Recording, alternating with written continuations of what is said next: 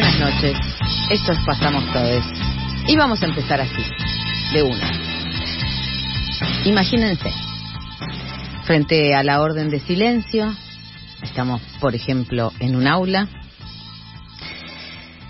un chiste apenas musitado en el fondo, que hace arder la risa entre los dientes, hasta que se suelta desde el fondo y empieza a contagiar hasta adelante y ya hay un momento en que no hay orden ni mandato que logre unir las partes del silencio, totalmente estallado en carcajadas.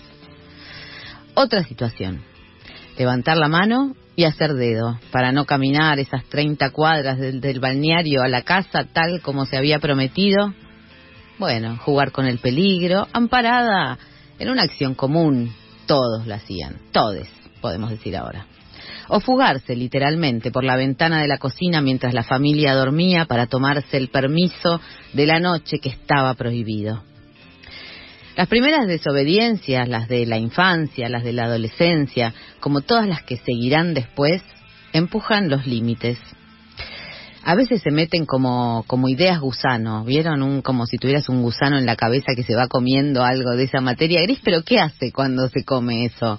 Bueno, abre otros caminos, ¿no? Caminos distintos de esos surcos sobre los que tenemos que transitar porque para eso nos enseñan, nos castigan, nos vuelven a, este, a prohibir y ahí vamos este, eh, incorporando la norma.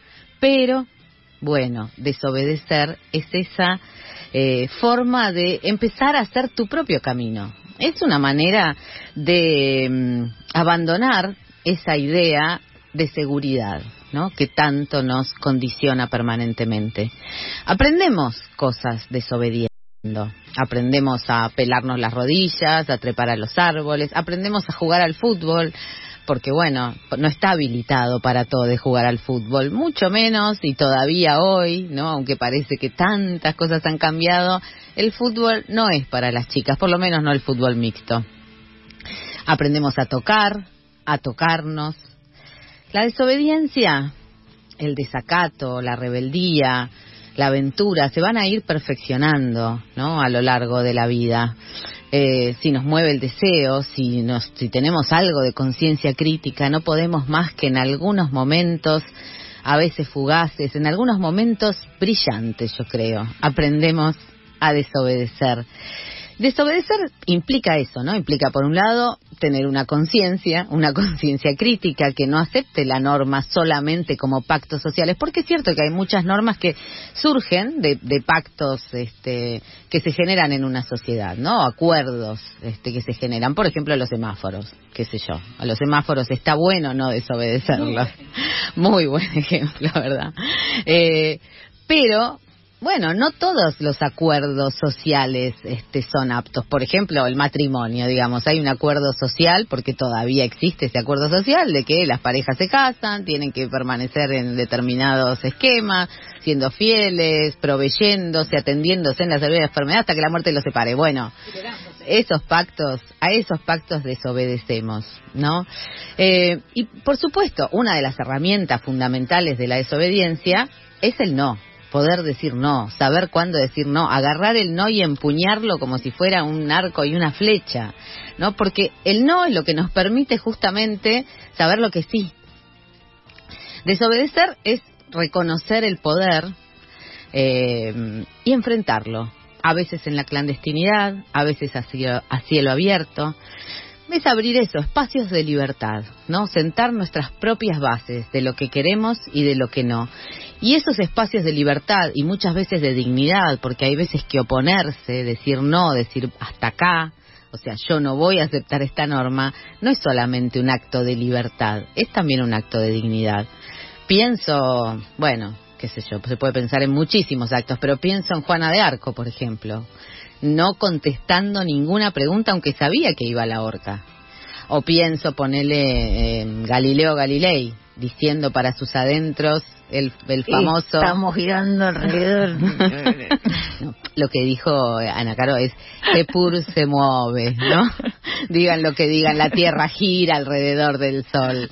Este, bueno, no, le cortaron la cabeza igual, pero ese ese acto de dignidad, esa desobediencia, aún frente al terror de la muerte, ¿no? De que te van a asesinar, no solo de la muerte. Bueno, ahí está. Pienso no sé, bueno, en, las salas de tortura, lamentablemente, siempre los llevo al hondo bajo fondo, donde el barro se subleva y desobedece, ¿no? Pero las veces que se ha mentido o las estrategias para no decir lo que te están obligando a decir, aunque sea el último acto de dignidad que vas a cometer, eso es una desobediencia pienso también en las comunidades mapuche, por ejemplo, ¿no? Tomando, recuperando los territorios que le fueron expropiados hace cinco siglos y volviéndolos a tomar, aun cuando, no sé, por ejemplo, en el, en el Lof, Lafken, Wimpul, Winkul, Mapu, perdón por mi mala pronunciación, eh, digo, hubo, en 2017 mataron a Rafael Nahuel y volvieron a ocupar ese territorio, ese lugar sagrado donde hay un regue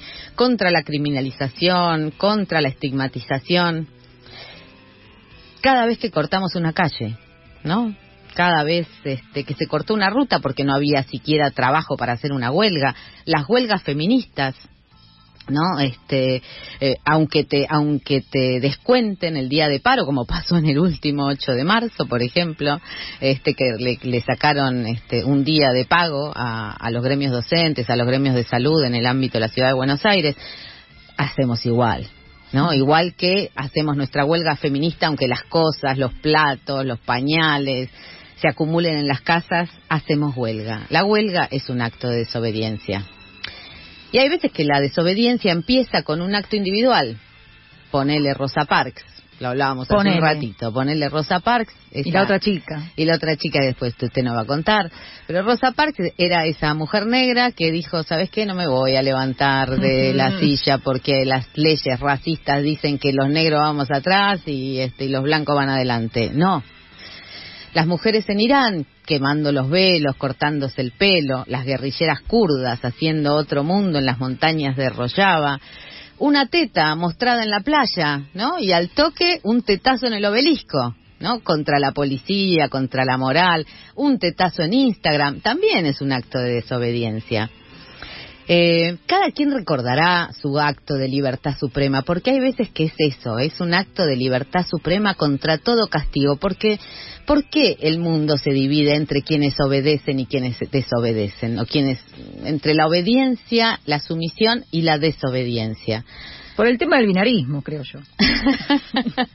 Puede ser por el tema del binarismo, pero eh, yo creo que es fundamentalmente por el temor, ¿no? El temor ah. de Dios, por ejemplo. Y sin embargo, hasta, mira, la religión católica, ¿cómo, ¿cómo hace su mito de origen, su relato de origen? Con una desobediencia, oh. con una desobediencia. ¿Y a qué desobedecen? Porque dicen, bueno, no tenías que comer la manzana. Lo que falta contar, la manzana era la, fruta del conocimiento. Ah, era la conciencia crítica, era la conciencia crítica. Ah, yo pensé que era otra señorita.